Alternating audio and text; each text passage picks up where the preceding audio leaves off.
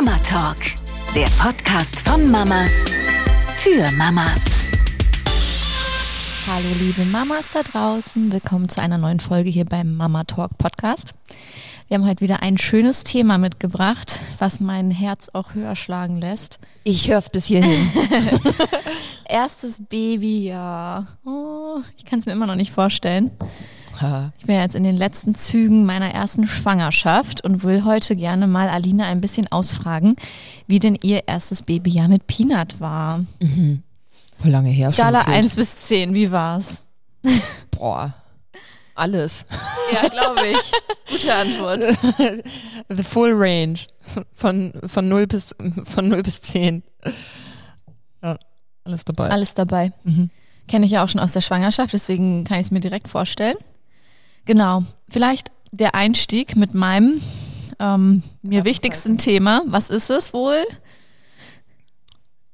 Weißt du es? Stillen. Nee, Schlaf. Ich, Schlaf. Dachte, ich dachte schon, sch, ja, ich so, ja, ja. Oh nein, das war ein anderes. Nee, Oh, tatsächlich Schlaf, Thema nicht? Schlaf. Ich glaube, das beschäftigt auch richtig viele. Und Ja, fair. gefühlt war bei dir alles supi. Aber glaubst du denn, wie viel Anteil hat Charakter des Babys und wie viel hat ähm, Erziehung, finde ich immer so schwierig, das Wort. Ich, ich, ich hasse auch zu sagen, ich erziehe, erziehe, ich erziehe nicht. Ich beziehe mich auf mein Kind. Ja, schön. Also wie viel Anteil hat jetzt beim Thema Schlaf, wenn man es überhaupt so sagen kann, Charakter des Babys und wie viel der Umgang vielleicht mit, mit Gewohnheiten, Rituale, das weiß man ja eigentlich mittlerweile, dass Babys das brauchen. Was würdest du sagen? Ich würde sagen, dass es ähm, auf jeden Fall krass dolle drauf ankommt, was für ein Typ dein Baby ist. Es gibt halt Babys, die ein bisschen mehr Zeit brauchen und ein bisschen mehr äh, Nähe brauchen. Ähm, inwiefern da man schon während der Schwangerschaft oder was weiß ich, wie das mitgibt oder mitprägt, I don't know. Sind ja auch immer so Aussagen, ne? Ah ja, dein Baby ist so gechillt, weil du warst so gechillt in der Schwangerschaft. Ja, genau, das, das kann ich schon nicht hören, also ehrlich Ich gesagt. nicht. Das macht mich schon so ein bisschen, deine Verantwortung. genau, es ist meine Verantwortung, dass ich jetzt schon Selber quasi schuld. mein Kind verderben könnte. Ja, selber Mit, schuld. mit meinem Umgang in der Schwangerschaft. Ja, so. Melanie, was nicht gechillt Zeit. Ja, Ja, es nee, gibt auch- ich gleich von mir weisen hier, solche Ja. Vorwürfe. Ja, ich glaube, das ist auch also so ein zweischneidiges äh, Schwert, weil letzten Endes nimmt einen das ja auch die Kontrolle, ne? Und das Ja. finde ich auch scheiße wiederum. Also ich wäre es so einfach, wäre es Ja. echt schön. Ja, wäre es so einfach, dann hätten wir eh keine Probleme mehr. Also es zeigt ja, Ja. schon, dass es multifaktoriell ist und es nicht die eine Antwort gibt. Nee. Deswegen, also das glaube ich, bildet so das Fundament bei dem ganzen Thema, ähm, ob das Kind eben eher eins ist, was sehr viel Körperkontakt braucht. Und das kann sich ja auch ändern. Das kann ähm, sein, weil die Geburt eben auch ein bisschen überdurchschnittlich anstrengend oder oder oder war, irgendwelche Erfahrungen zu verarbeiten gilt direkt schon die ersten Wochen Ja, oder stimmt. Monate des Kindes. Ähm, genau, ich glaube, das sind alles so, ich will nicht sagen extreme Faktoren, aber ähm, große Einflüsse und da kann es eben schon extreme ähm, Ausprägungen von geben. Ja. Ähm, was ich aber beobachtet habe, ist definitiv, dass die Monate 0 bis 4, 5 Monate der Schlaf sich relativ gut einpendelt nach den ersten paar Wochen. Mhm. Dass das Kind dann, wenn es halt irgendwie ähm, sein Geburtswicht wieder drauf hat, gut gesättigt ist, die Geburt auch verarbeitet hat, weil das müssen alle Babys, das müssen wir Frauen ja sowieso auch extrem. Und ähm, dass dann irgendwann so ein Schlafrhythmus schon entsteht, wo dann alle wirklich denken, oh, geht ja voll klar. Weiß gar Bis nicht, die was ersten alle Sprünge haben. Mhm. Also da, da dazwischen kommen schon ein paar Sprünge. Also der erste Sprung kommt, glaube ich, so mit fünf Wochen, der nächste mit neun Wochen. Und dann kommt halt der ganz große Extreme so mit vier Monaten. Mhm. Also da auch, falls ich irgendwer das, drüber. ja, falls irgendwer das ähm, von euch noch nicht kennt, es gibt halt dieses Oje, ich wachse Buch. Ähm, und da sind so die Sprünge, die ersten Entwicklungssprünge des Kindes innerhalb der ersten 24 Monate, glaube 22 Monate, glaube ich sogar. Mhm. Ja, irgendwie so. Ähm, untersucht worden, also einfach ähm, geschaut, wo gibt es die meisten oder wo lässt sich beobachten, dass alle Kinder irgendwie unruhiger werden und danach mehr können. Und das fasst halt das Buch super schön zusammen und das gibt einen so die Orientierung, weil das erste Jahr eben so ereignisreich ist Mhm. und ich persönlich mich auch so oft immer dachte, boah, jetzt bist du voll drin, jetzt hast du den Dreh raus und dann kam wieder was Neues. Ja, genau. Das ist auch mit meine größte Befürchtung. Ja. Und deswegen, Also ich schlafe ja generell nicht gut. Also jetzt abgesehen von dem armen Schlaf in der späten Schwangerschaft war das davor auch schon immer mein Thema, dass ich schlecht zur Ruhe komme und eigentlich selbst wie so ein Baby Rituale brauche und einen regelmäßigen Rhythmus. Mhm. Und ähm, worauf wollte ich hinaus? Ach so, ja genau, dass ähm, da halt einem total die Sicherheit genommen wird, weil total. jeder Tag gefühlt dann wahrscheinlich anders ist. Und das kann man ja auch nicht nur auf den Schlaf beziehen, sondern den ja. einen Tag nimmt das Baby den Kinderwagen, den nächsten Tag doch wieder nur genau. trage und gefühlt ist jeder Tag individuell. Genau schlabberndes Schlabbergeräusch von Salomon. Ja, ich bin gespannt, ob man sowas überhaupt hört. Nee, nee, bestimmt nicht, aber ich muss richtig, weil das so meine Lieblingsgeräusche ja. sind. Man muss wissen, ich habe so eine kleine Schmatzkrankheit, also nicht ich schmatze, sondern ich bin extrem bei solchen Schmatzgeräuschen bei ja, anderen. Du darfst keinen Bonbon vor ihr lutschen. Nein. Und deswegen war das gerade so ein liebevolles im Ohr. Zaro trinkt aber auch extrem, wie so ein Labrador, obwohl er keiner ist. Alles da ist nass. Er liegt da gerade so. nicht. Keiner spricht über mich. Hat er gemerkt? Nee, überhaupt nicht. Deswegen so. sieht das so süß gerade aus. ja, aber auf, um deine auf deine Frage zurückzukommen, ob Kind oder Verhalten des Elternteils oder irgendeine Technik oder so. Ich glaube schon, dass es auf jeden Fall beides ist. Bedeutet also, was ich beobachtet habe, ist definitiv, dass die ersten Monate bis zum vierten, fünften Lebensmonat ähm, sich, wenn eben keine extreme kein extrem gefühlsstarkes Kind, kein Schreibaby oder kein sehr anhängliches Kind, sondern mhm. einfach so Durchschnittsbaby, da eben ähm, der Schlaf echt in Ordnung für die Verhältnismäßigkeit ist oder sich einpendelt. Bei echt viele Freundinnen, die so gesagt haben, ja, ich dachte, mein Kind schläft voll gut und dann passierte die erste Schlafregression. Also es gibt dann auch so typische Schlafregressionen, die sich meistens ähm, an dem Sprung des Kindes orientieren, mhm.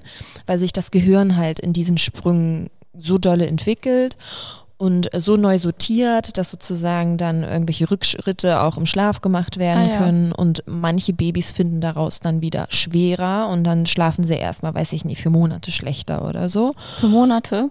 Ja, es gibt Meine alles Augen. Mögliche. Ja, ja, also das ist echt, das ist halt echt, was du nicht beeinflussen kannst. Ne? Ja. Du kannst das passiert halt, oder was weiß ich, was da im Gehirn gerade abgeht und was für Faktoren damit einspielen. Und, ähm, ich hätte gerne ein Anfängerbaby. ja. Hörst du das in meinem Bauch, du kleiner Mitbewohner hier? Ja. ja, ich hätte es auch gerne auch ein zweites Mal. Weil ich schlafe schon würdest du krass. Würdest du sagen, Peanut ist ein oder war ein Anfängerbaby? Ich finde das immer so schwer, weil äh, frag zehn Leute und wahrscheinlich würden die alle unterschiedlich bewerten, weil ich finde schon auch, dass es sehr stark auf deine eigene Erwartungshaltung ankommt. Mhm. Ist ja auch so das Schmerz komplett dolle, also wie erwartungsvoll du, also wie dolle du meinst, dass etwas schmerzhaft wird, desto intensiver spürst du ja den Schmerz. Da gibt es ja auch Studien zu. Und so finde ich, finde ich auch so ein bisschen das Thema mit, ist es ein einfaches äh, Kind oder nicht? Also erwarte ich ähm, oder habe ich die Vorstellung, ähm, weiß ich nicht, dass es irgendwie mit fünf Monaten schon durchschläft oder dass es immer nur alleine einschlafen kann oder oder oder es wird kaum Wutanfälle haben. Mhm. Und dann hast du natürlich deine Wahrnehmung ist dann schon ganz anders gepolt. Ja. Ähm, unterm Strich würde ich schon immer sagen, ich habe ein pflegeleichtes Kind, spielt damit ähm, mit ein, dass irgendwie jeder ein pflegeleichtes Kind haben will, das von seinem Kind auch behauptet, weil man möchte, dass sein Kind gut gesehen wird, wahrscheinlich auch. Ähm, Fakt ist, dass Peanut echt so bis zum vierten, fünften Monat gut geschlafen hat, da ist er wirklich so um 18, 19 Uhr, 18 Uhr meistens schon eingeschlafen, kam einmal in der Nacht und hat halt so bis 6, 7 durchgeschlafen. Nehme ich. Bin ich dabei. Und dann kam halt so der vierte, fünfte Monat, wo der einer der größten oder schlimmsten Sprünge ist, weil die auch dann äh, das Gehirn sich auf die Mobilität, aufs Krabbeln und so weiter vorbereitet, die auch dann das Greifen lernt, sich anfangen zu drehen, mhm. Ähm, die Greifen tun sind schon vorher, aber sie fangen sich an zu drehen und äh, bereiten sich, wie gesagt, auf das Krabbeln vor. Und da geht halt richtig viel ab da oben in der Birne. Und ähm, da hat er auf einmal dann auch angefangen zu zahnen. Peanut hat halt einfach mit äh, schon vier, viereinhalb Monaten seinen ersten Zahn gehabt. Und da war er dann irgendwie zweimal in der Nacht wach, was auch nicht viel ist. Und äh, war zweimal in der Nacht wach und war um 5.30 Uhr, war aber dann auch die Nacht zu Ende, hat mhm. aber wieder um 8 Uhr geschlafen oder so, ne? Also es war dann auch nicht, dass du erstmal sechs Stunden dann mit ihm wach warst, ja. so wie heute, weil er schon auch immer mal wieder Phasen hat, wo er dann um 5.30 Uhr wach ist, insbesondere im Sommer. Ähm, und dann hast du halt erstmal bis zum Mittagsschlaf, ne? Und ja. Äh, nicht irgendwie nur so zwei, drei Stunden, die du dann erstmal überstehen musst. Äh, genau. Ja, aber man muss auch wirklich sagen, ich war ja auch mit euch im Family-Urlaub ohne Mann auf Mallorca. Mallorca. Mallorca, wir sagen immer Mallorca. und du hast das schon gut im Griff. Also dir war das von Anfang an wichtig, das Thema. Deswegen darauf wollte ich auch so ein bisschen hinaus, weil momentan hört sich alles danach an, ja, Peanut ähm, war halt so. Aber dir war das Thema, wie gesagt, ja auch sehr wichtig. Und Ja, du hast zum. Beispiel, finde ich gar nicht so extrem. also klar, wir hatten den Vergleich, es war auch eine andere Familie mit dabei, mit einem ähm, bisschen jüngeren Kind. Die, die hatten da halt nicht so einen Fokus auf das Schlafthema und das hat man halt wirklich stark gespürt. Klar, es ist jetzt nicht nur dieser eine Faktor, aber Peanut war immer derjenige, der seine Schlafenszeiten in der Finca eingehalten hat. Mhm. Ganz freiwillig. Hört sich gerade so an. Er hat sich dann ins Bett begeben. Ja, Um das hat er 12. wirklich aber dann da. Ja, gesagt, genau, das hat man wirklich beobachtet. müde, genau, dass er das kann Ja, mittlerweile. Und Er, er spürt es ja dadurch auch. Das, das lernen die Ja. dadurch ja auch extrem, ihre das eigenen stimmt. Bedürfnisse zu spüren, wenn man halt wirklich diese Rahmenbedingungen vorgibt. Das möchte ich mir halt auch abgucken. Also jetzt nicht, du bist ja auch nicht da super streng, dass er nicht mal im Buggy schlafen darf oder im Auto oder irgendwas Nee, im Gegenteil, ja. aber weißt halt, ähm, was für einen Vorteil es hat, wenn er in einer bekannten Umgebung zur selben Zeit sein Schläfchen halten kann. Genau. Und das zieht sich ja auch bis jetzt durch. Ich meine, er ist fast zweieinhalb und macht doch immer noch regelmäßig mit sein den Schläfchen. Genau, also mir war auf jeden Fall, mir, also ich habe mich äh, schon in das Thema etwas reingesteigert, weil ah, klar, es ist halt, wie du sagst, oh Gott, erstes Babyjahr, dann denke ich direkt an Schlaf. Mhm. So war es halt bei mir auch. Und ähm, mir war Schlaf schon immer übelst wichtig. Ich hatte nie so Schlafprobleme. Bei mir ist es einfach richtig, richtig wichtig und habe auch gemerkt, wie eklig einfach der Tag. Ich habe schon das gehasst, wenn man feiern war und nächsten Tag so drained und äh, und da dachte ich mir immer so, boah, ich, ich weiß auch nicht. Eigentlich hat man ja keinen Leistungsdruck am nächsten Tag, weil habe ich das gesagt bekommen? Weiß nicht, ob ich das ge- gesagt bekommen habe, aber auf jeden Fall habe ich diese Sätze im Kopf so nach Motto, ah, du musst ja nichts machen nächsten Tag. Kannst ja entspannen, stell dich mal nicht so an, du hast ja nur dein Baby nächsten Tag, so nach Motto. Aber Fakt ist halt, dass du dann einen krass anstrengenden Tag vor dir hast und wenn du dann noch nicht mal Ruhe bekommst und selber auch ja noch regenerieren musst, das kommt ja auch noch dazu. Man sagt ja auch immer so ein bisschen, eine Schwangerschaft kommt neun Monate, geht neun Monate. Und auch selbst wenn du super schnell regenerierst und wieder topfit aussiehst, muss, muss dein Körper das trotzdem verarbeiten. Und du stillst ja dann auch noch und, und, und. Und das sind ja auch so viele mentale Dinge, die du einfach verarbeiten musst. Und das kannst du nur über Schlaf. Schlaf ist halt wie Wasser trinken, das kannst du nicht substituieren. Ja, Und das hat mich schon auch nicht nachholen. Richtig, und das hat mir schon immer so ein Brainfuck gegeben, dass ich einfach nie wusste, wann es zu Ende sein wird. Also ich finde es okay, wenn du weißt, wo das, wo das Ziel ist und du darauf hinarbeitest, aber die konnte, also man kann, mir konnte halt keiner sagen, ja, also Peanut wird dann auf jeden Fall mit zehn Monaten wieder durchschlafen und jetzt ist das für drei Wochen so oder vier äh, Wochen oder zwei Monate, dass er um fünf Uhr aufsteht, aber es geht auch wieder vorbei. Ich hatte halt null Gewissheit und diese Ungewissheit hat mich schon Ja. Fertig gemacht und ich habe dann schon durch Du. Struktur. Was? Du klapperst. Oh, sorry. Ja, meine, meine, meine Nagelfeile. Durch Struktur versucht mir irgendwie so ein bisschen Strohhalm, wie die Nagelfeile, an die ich mich klammer, zu halten. Und ähm, da bin ich schon, wie gesagt, wenn man das ausklammert, dass man jetzt kein so kein Schreibaby hatten, das Kind nicht irgendwie überdimensional gefühlsstark ist, ähm, sehr, sehr viel Körpernähe oder so braucht. Also all diese Extreme, die ich glaube auch e- eben Extreme sind und nicht die Norm. Also Norm meine ich im Sinne von, wie oft das jetzt passiert. Genau, im Durchschnitt so. gesehen, Genau. ne? Und vor allen Dingen aber auch berücksichtigt, dass jedes Kind Phasen hat. Ne? Ist man Ja. jetzt nicht mit Norm, okay, das ist das artige Kind und macht alles, was die Mama sagt und ähm, lässt sich sofort ablegen und es ähm, führt immer meine Planung aus. weil so, das ist auch nicht nur Norm eines Babys, Ja. sondern ich meine wirklich diese Extremen. Wenn man die ausklappt, äh, klammert, glaube ich, oder mir war immer wichtig, ich habe mir immer gedacht, ey, dieses, das war mir so bewusst, als er dann auf, äh, auf die Welt kam, äh, der kleine Kollege weiß nicht, ob es gerade Tag oder Nacht ist. Ist mir Ja. scheißegal. Ich muss ihm erstmal beibringen, was Tag oder Nacht ist. Und diese Melatoninbildung fängt ja, glaube ich, auch erst so im dritten Monat oder so an. Das heißt, dass sie überhaupt diesen zirkadianen Zyklus, Circadian. danke, das sind immer so Worte, wo, wo ich mir nervös, nervös werde. und Nur weil du es aussprechen musst und nur deswegen machst du es falsch. Genau, so. Ja. Äh, Wie nochmal? Circa, also wie circa. Circa? Dian. Dian, oh, gar nicht so schlimm. Die Meridian. ähm, genau, circa. Ja, nein. Ja, doch. Circa Dia, also Tag ist ja wirklich zusammengesetzt. Circa Und ein N am Ende. Zirkadianen Mhm. Zyklus etablieren die ja erst. Ja. Und ist ja auch so, dass die nur so Lust und Unlust verspüren. Ne? Mhm. Also die können ja auch das noch nicht deuten, oh, ich bin müde. Die spüren das dann irgendwann immer differenzierter und brauchen dich eben, um das kennenzulernen. Und das war mir schon wichtig, dass Schlafmaske. Stell mir gerade so einen Säugling vor.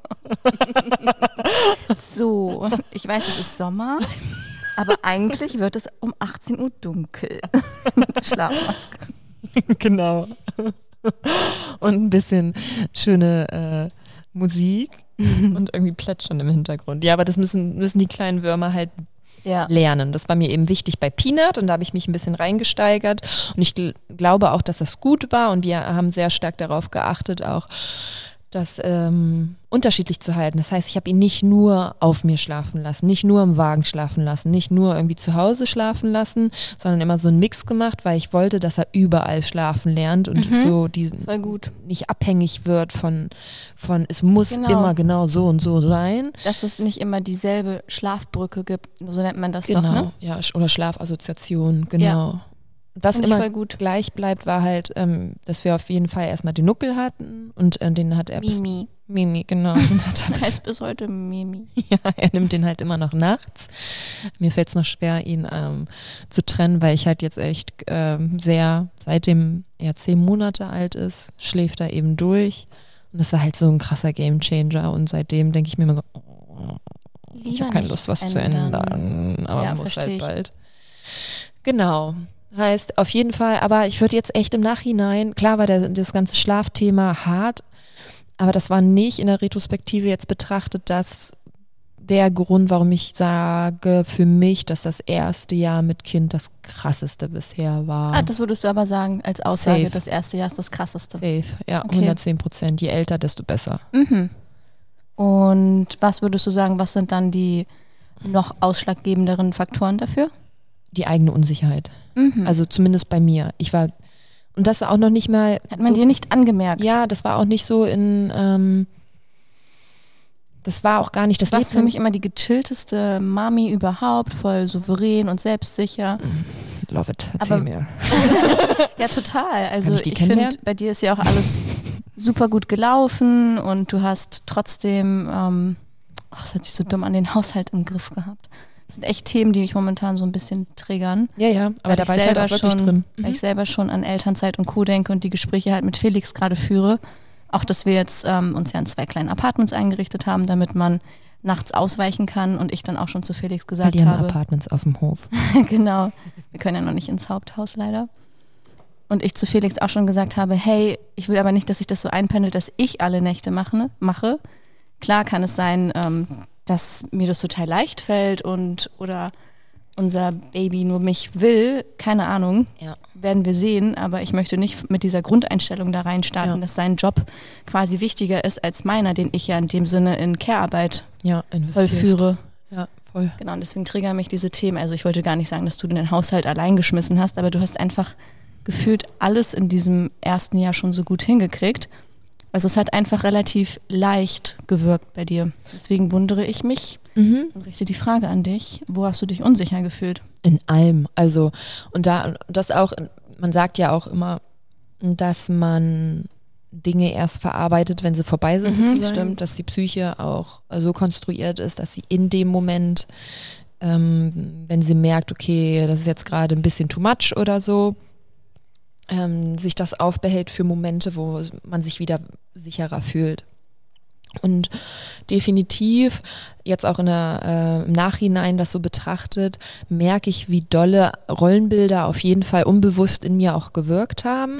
Also genau wie du sagst, halt, dass man zeigen will, und das hatte ich noch nicht so im Kopf, aber ich, man hat, ich habe einfach automatisch in diese Richtung gewirkt, ähm, dass man alles im Griff hat, dass man ähm, den Haushalt stemmt, dass man das Baby halt mit, damit auch umgehen kann und dass man das auch unter Kontrolle weiß, so ein bisschen, weil ich schon auch für mich merke, dass du oder ich wollte auf jeden Fall zeigen, dass ich bereit war dafür, Ah ja. dazu Mutter zu werden. Mhm. Und für mich war es unbewusst ein Zeichen dafür, dass man eben zeigt, dass man damit klarkommt. Ne? Ah ja. Und ähm, eine Freundin hat jetzt auch letztens erst gefragt, ähm, inwiefern wir denn Unterstützung im ersten Jahr bekommen haben. Das ist mir auch erstmal so bewusst geworden, dass wir gar keine so hatten. Ne? Mhm. Also nicht im Alltag. Meine Eltern wohnen halt anderthalb Stunden von Berlin entfernt und ähm, Peanut hatte eine krasse Bindung und wir waren, es war auch so, dass er das erste Mal mit acht Monaten mal ein Wochenende bei denen waren und wir, ich noch gestillt habe und wir aber dann mal ein Wochenende für uns hatten. Das heißt, das haben wir auf jeden Fall auch recht früh schon gemacht und äh, da Unterstützung bekommen und wir waren, ich war auch häufiger in Wolfsburg, aber im Alltag halt gar nicht. Ne? Mhm. Und ähm, das ist schon krass. Also was da ein, was da abverlangt wird. Ähm, und ähm, es ist eben so, ich habe auch letztens so ein Bild nochmal gesehen, das ist ja auch der Grund, warum ich Mami Identity mache. Du fühlst dich ähm, eben sehr zerrissen in deiner Persönlichkeit und in deiner Welt, die vorher funktioniert hat und in, der du vorher gelebt hast. Und da sind halt diese ganzen Facetten oder diese, diese Teile von dir ähm, und die fliegen erstmal so gefühlt rum.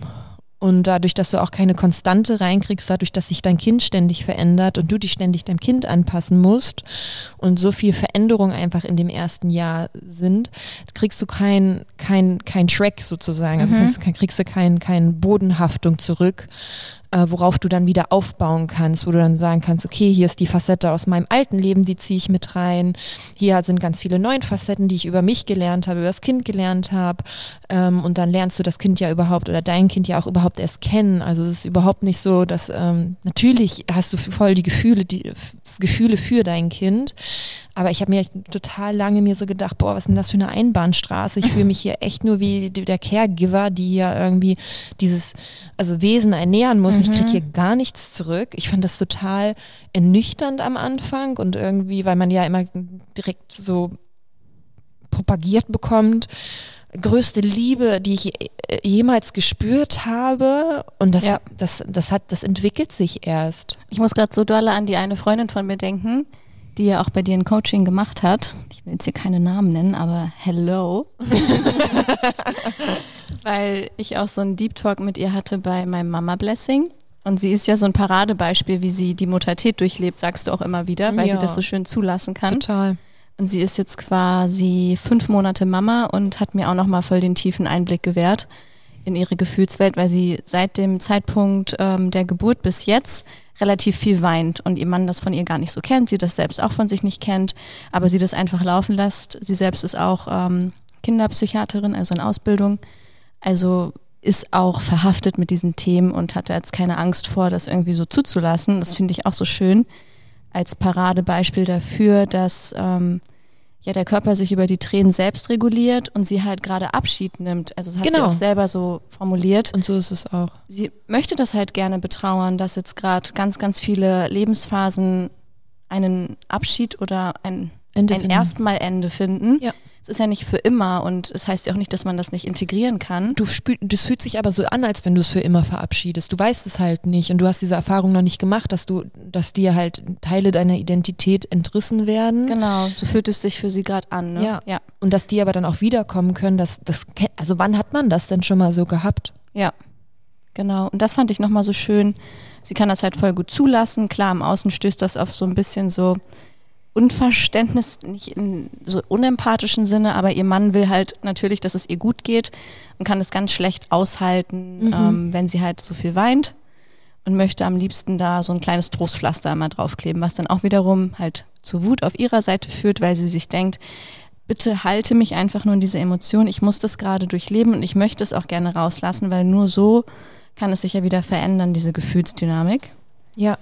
Genau, und das finde ich ähm, ja nochmal so schön, weil das ja auch perfekt zu dem Unsicherheitsgefühl vielleicht auch passt, was du meintest, dass das Genau. für dich das Größte an Veränderung war im ersten Jahr. Ne? Und das ist ja auch dieses, der Teil der psychischen Geburt, die ich immer so ähm, pro, propagiere.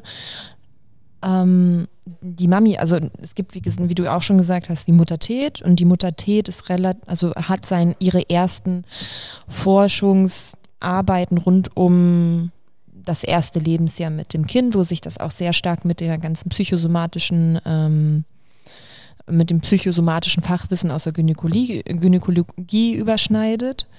Ähm, und da sieht man eben oder erkennt man eben, dass ein großer Teil es ist, seine Mami-Identity zu prägen und zu formen. Und da ist ein ganz großer Bestandteil dieses Betrauern, Loslassen, realisieren, okay, was kann ich denn auf einmal machen, was kann ich nicht machen? Das ist ja voll individuell auch vom Kind zu Kind. Mhm. Das eine nimmt halt auch keine Flasche und dann kannst du auch dir erstmal äh, das abschminken, irgendwie viele Unabhängigkeiten zu haben, sondern du musst, du musst halt dann irgendwie da sein. Und dann darfst du halt auch erstmal oder musst du erstmal ganz viele Dinge ähm, gehen lassen, die du vorher in Unabhängigkeit tun konntest. Mhm. Und das fühlt sich halt erstmal forever an. Du denkst ja. halt wirklich, okay, das bleibt für immer jetzt so. Und das, das alleine macht unheimlich, also wenn du dir auf einmal so ein großer Stein deiner Identität oder so ein Fundament deiner Identität, dass du gerne, weiß ich nicht, irgendwie alleine laufen gehst oder Yoga machst oder alleine mit Freundinnen unterwegs bist oder oder oder wenn du dich da damit sehr stark identifizierst und dir das weginteressieren wirst, ist das halt das Fundament, was auf einmal kippt. Und dass da so, so deine Persönlichkeit halt auch erstmal kippt. Ja. Und das ist dann wie in so einer Beziehung, wo man sagt, okay, wir müssen jetzt hier uns, wir müssen uns jetzt hier scheiden sich erstmal oder hier trennen sich die Wege, who knows, ob wir mal wieder zusammenkommen oder nicht. Das weißt du halt in dem Moment nicht, weil sich das erstmal so vollendet anfühlt. Mhm. Und ähm, dadurch, dass man eben das so wenig mitbekommt, auch gerade das System, was die Mutter unterstützt, hat ja dieses Wissen auch nicht, dass es diese Phasen gibt ja. und wie die Psyche funktioniert und wie man die Psyche da unterstützen kann und dass das total normal und in Ordnung ist, sondern es herrscht halt dieses Bild vor, dass jede Mutter, weil wir diesen Mutterinstinkt in uns haben, eine Erfüllung darin findet und glücklich darin ist. In Anführungszeichen. Genau. Ja.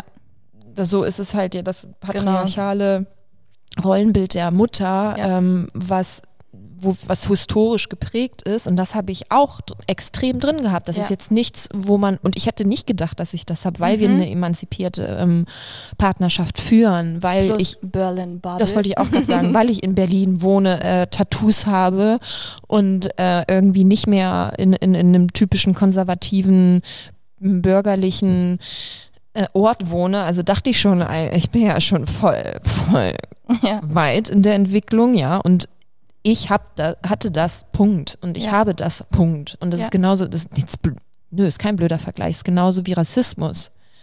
Ich bin auch Rassistin. aufgewachsen. Ja, ja, und keine tragen das diese Richtig. Züge in uns. Und so haben wir auch diese diesen Mutter, Mutterrassismus in uns. Was weiß ich, wie ich es jetzt benennen muss. Aber Fakt haben wir dieses Rollen Bild der Mutter in uns ganz stark indoktriniert bekommen. Ja. Sei schon über Kinderbücher, über äh, Filme, bla bla bla. Das ist ja wirklich äh, auf so vielen Dimensionen einfach in uns reingepumpt worden. Und das habe ich halt gemerkt, weil ich gespürt habe, das, so fühlt sich nicht an. Mhm. So ist es nicht. Ich versuche aber danach zu streben. Ich habe es auch gut hingekriegt. Ähm, aber es hat sich dann trotzdem nicht äh, dann war ich da, hab's auch, also habe dieses Bild sozusagen abgegeben, aber war trotzdem nicht so angekommen da drin. Mhm. Und jetzt nachdem äh, Peanut, Peanut ist jetzt zweieinhalb Jahre alt und ich würde sagen, jetzt seit einem drei, vier Monaten bin ich echt in meiner Mutterrolle so angekommen. Ja, schön. Und es ist auch so, dass es, dass ich sage, okay, die und die Teile in meinem Leben sind halt wieder zurückgekommen und er hat auch seine eigenen Teile, die er jetzt in seinem Leben irgendwie etabliert, ohne mich, weil auch das erste Jahr mit ähm, Tenneball. Ja, Tenneball, Tenneball spielen.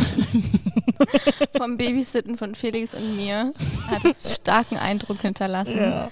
Mit Tennisschläger und Tennisball. Er will an jeder Tischtennisplatte. Das ist so niedlich. Tenneball spielen, Mama. Komm, ja, mit. Ich glaube, er hat auch voll zu Felix irgendwie so aufgeschaut. Er liebt Männer. Hatte voll den Eindruck mhm. hinterlassen, hatte Total. ich das Gefühl.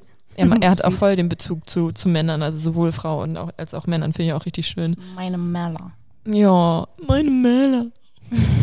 Süß.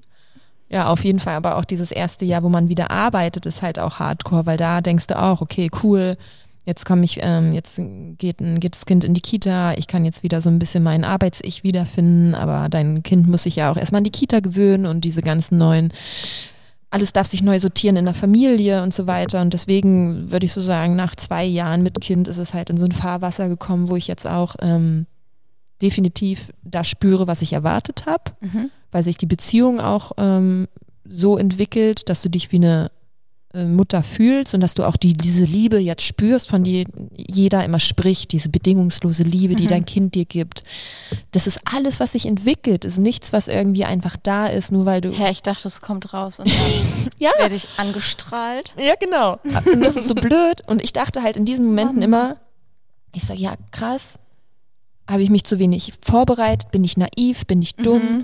dass ich, dass ich das gedacht habe, dass das sofort da ist. Ja. Also ich habe mir viel dann die selber die Schuld gegeben für das äh, Nicht-Vorhandensein von irgendwelchen Gefühlen, weil ich dann so dachte, ja, okay, entweder liegt es an mir oder es liegt daran, dass es jetzt naiv war von mir zu denken, dass es direkt kommt. Und äh, das hat mir auf jeden Fall dann auch geholfen im Zuge von meinem Mami Identity und so, dass ich mich mehr mit den Themen befasst habe und sich so viele Frauen gerade mit diesen Themen Ja. äh, befassen und das ja immer mehr jetzt kommt. Ja, und ich dann so merke, ah geil, ich bin gar nicht alleine damit, dass ich jetzt nicht direkt irgendwie, ähm, und das heißt nicht, dass ich nicht von Sekunde eins mein Kind geliebt hätte und nicht von Sekunde eins mich ähm, in jede Flamme hätte geschmissen, damit er überlebt. Das ist es nicht, sondern es ist einfach noch eine an, andere Art von Verbindung, die, die halt wirklich entstehen darf. Ja, ich finde es auch so spannend, auch wenn man weiß, also wie du auch gesagt hast, du dachtest, du wärst emanzipiert genug, bla bla bla.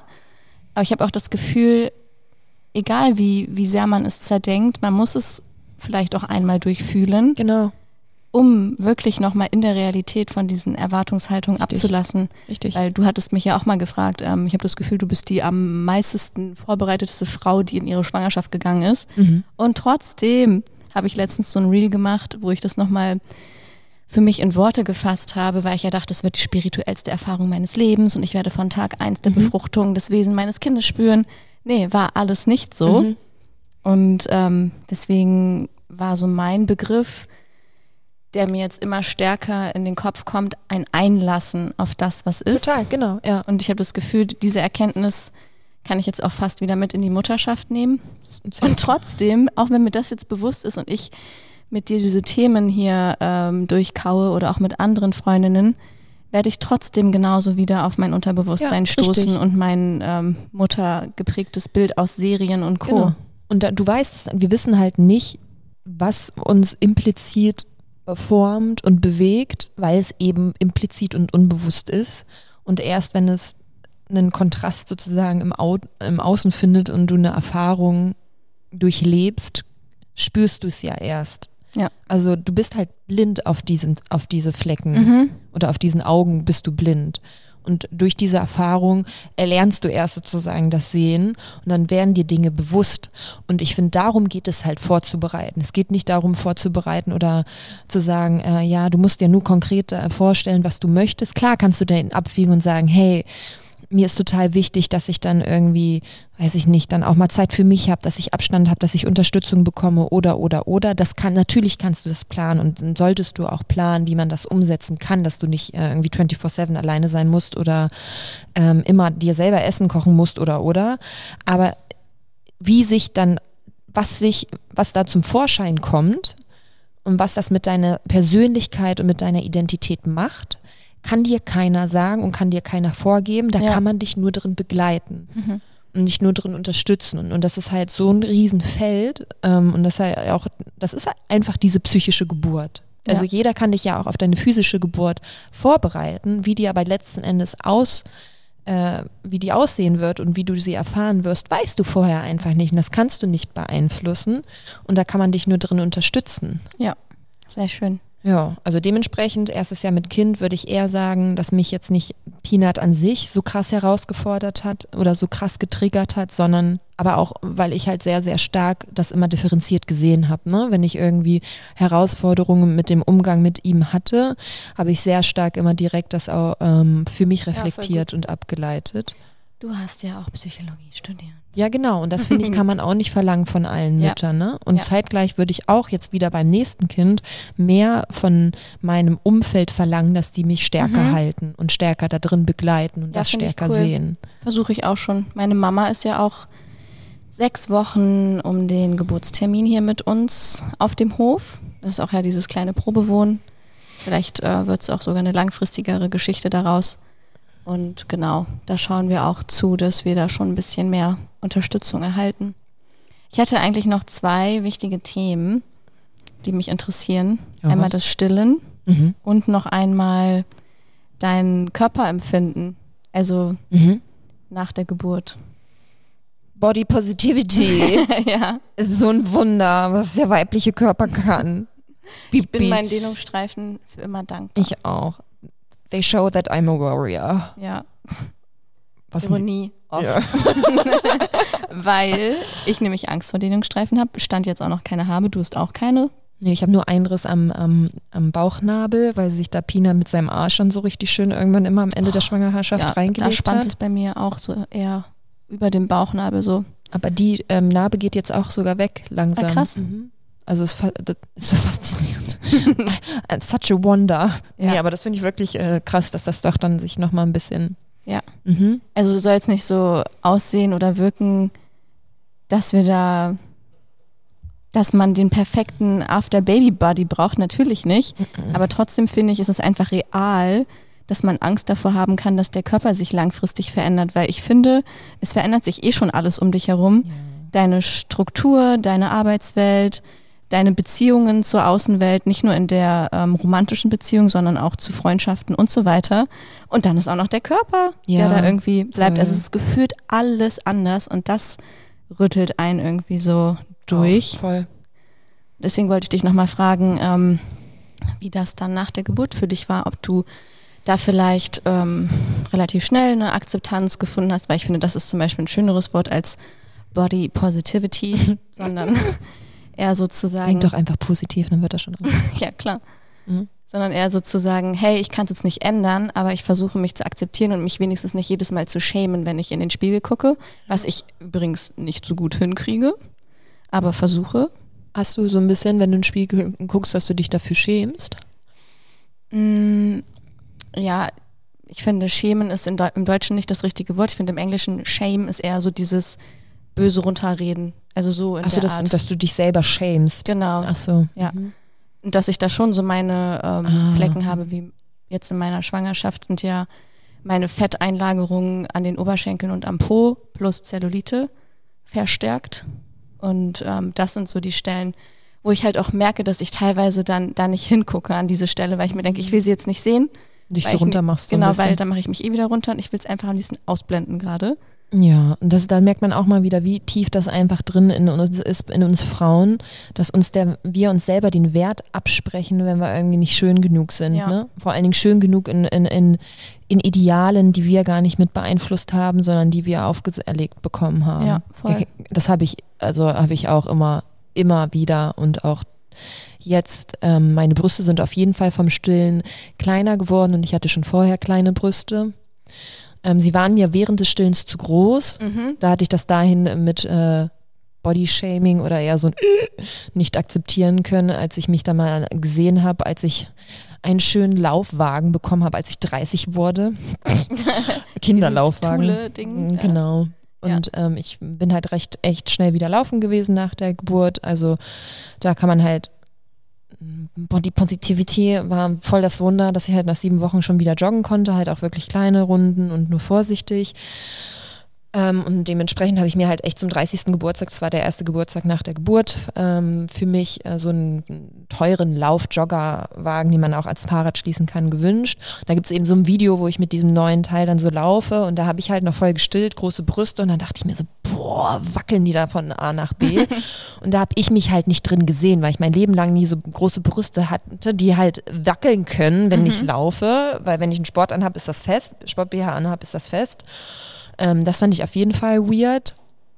Ähm, dann fand, fand ich das schon mega krass, aber da, da war, so wie du auch so gesagt hast, ich glaube, ich habe teilweise nicht so richtig hingeguckt oder gar nicht so richtig mich dann spü gespürt, weil du hast wie so einen Luftballon erstmal nach der Geburt, ne? Also das wabbelt, also ein Luftballon nicht mehr der, der prall gefüllt ist, sondern ein Luftballon, der sechs Wochen alt ist und so ist. und so fühlt sich das einfach an. Ich konnte noch nicht mehr richtig so. Der Bauch, meinst Ja, du? genau. Und ich konnte noch nicht mehr, also man kann dann auch nicht so richtig äh, laut reden oder so, weil Okay. ja der Widerstand auch fehlt, ne? Ach krass. Mhm. Ja.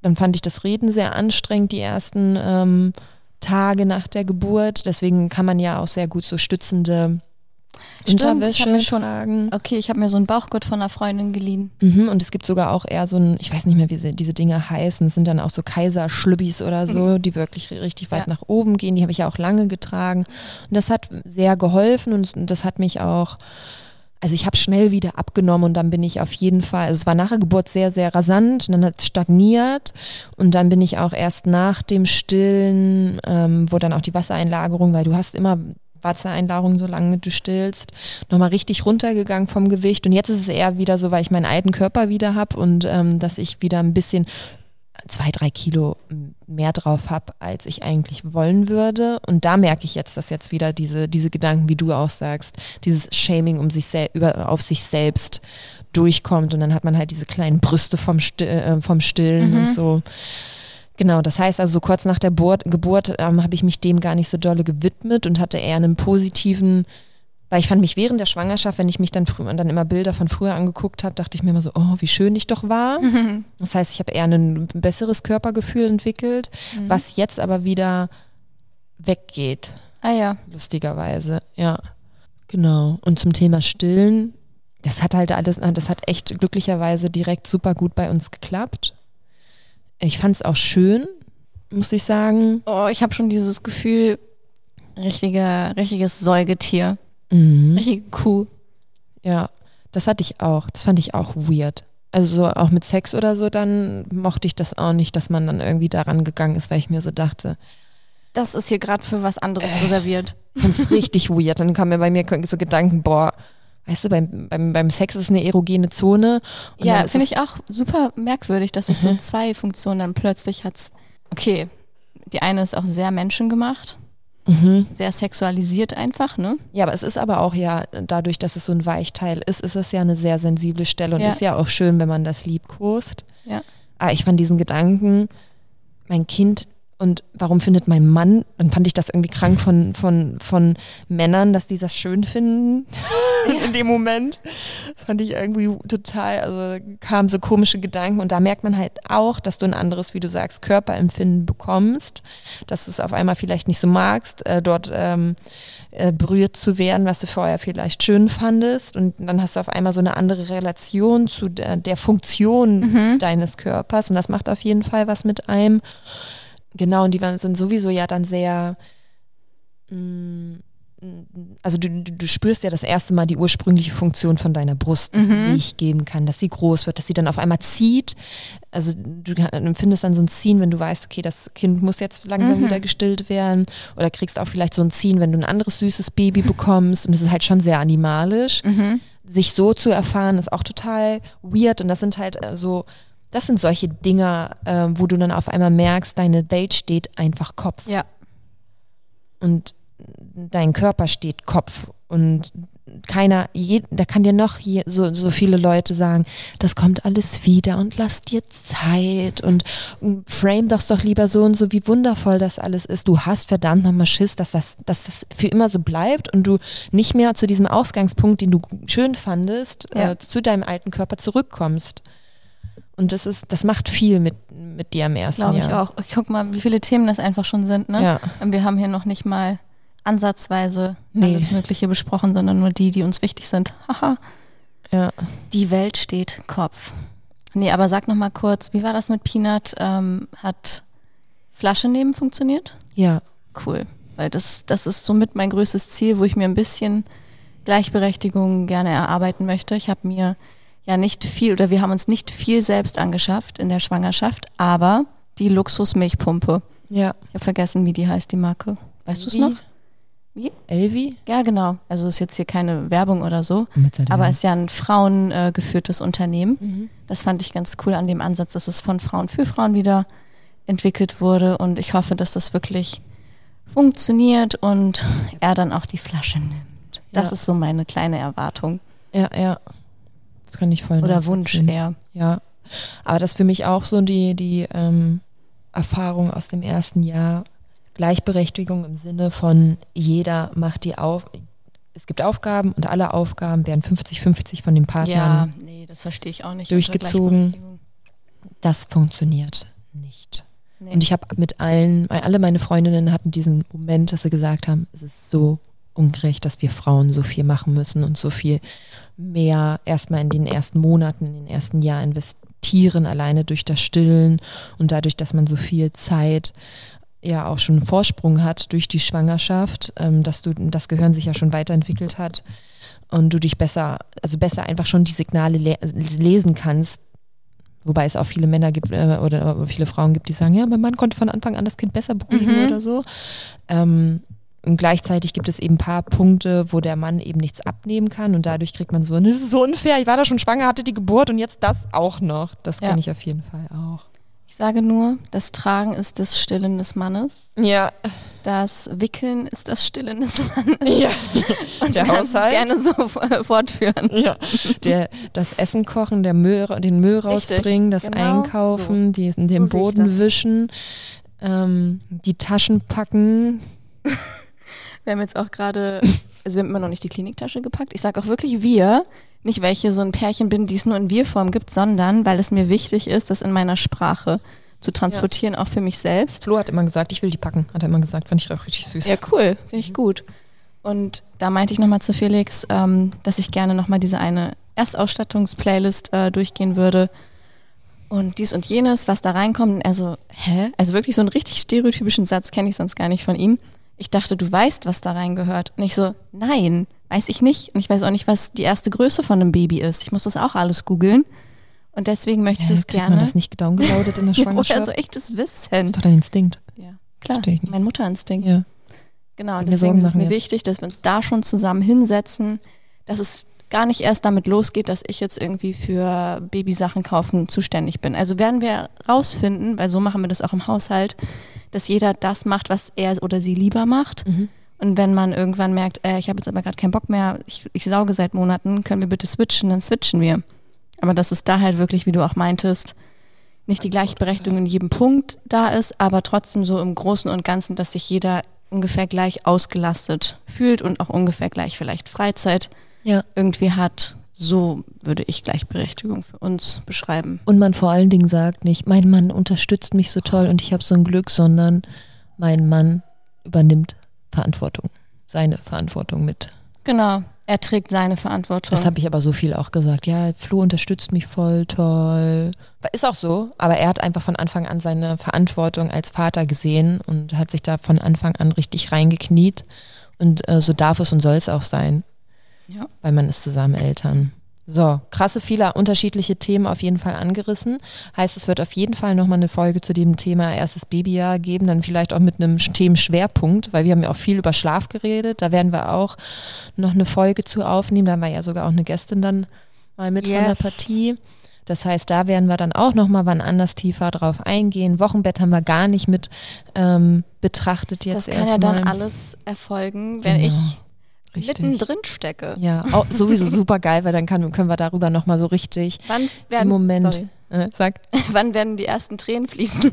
Hier in einer Oh ja. Live-Folge oder Live-Mitschnitt quasi. Ja, das wäre auch Könnte im krass. Wochenbett passieren, Ja. wenn wir an Tag drei aufnehmen. Ja. Ey, ohne Witz, vielleicht rust mich auch an, sag, Heultage. bitte, Alina, lass mal aufnehmen. Ich muss reden. ja, wäre eigentlich geil, wenn das wir wäre das machen. richtig authentisch mal. Ja. ja. Okay. Das war's. Ja. Bis zum nächsten Mal. Tschüss. Macht's gut. Mama Talk, der Podcast von Mamas für Mamas. Eine Antenne Niedersachsen Produktion.